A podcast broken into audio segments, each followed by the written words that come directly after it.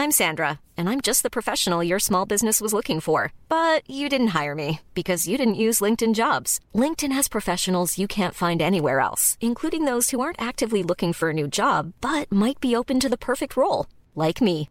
In a given month, over 70% of LinkedIn users don't visit other leading job sites. So if you're not looking on LinkedIn, you'll miss out on great candidates like Sandra. Start hiring professionals like a professional. Post your free job on linkedin.com/spoken today. Heraldo Podcast, un lugar para tus oídos. Noticias del Heraldo de México.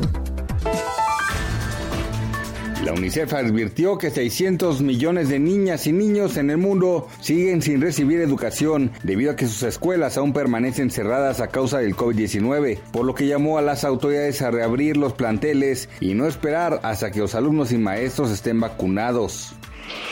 El gobierno aligeró los requisitos para que las empresas puedan cumplir con la reforma contra la subcontratación abusiva y puedan ser integrados al registro de prestadores de servicios especializados y obras especializadas. Ataque coordinado con el fin de perturbar la democracia en Estados Unidos y una batalla medieval fueron algunas de las expresiones usadas ayer por legisladores y testigos del ataque contra el Capitolio en enero pasado, durante la apertura de una comisión de investigación parlamentaria.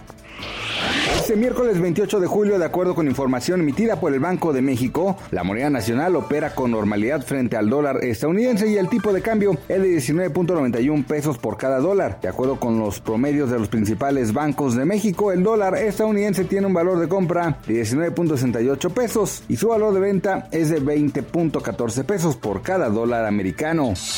Noticias del Heraldo de México.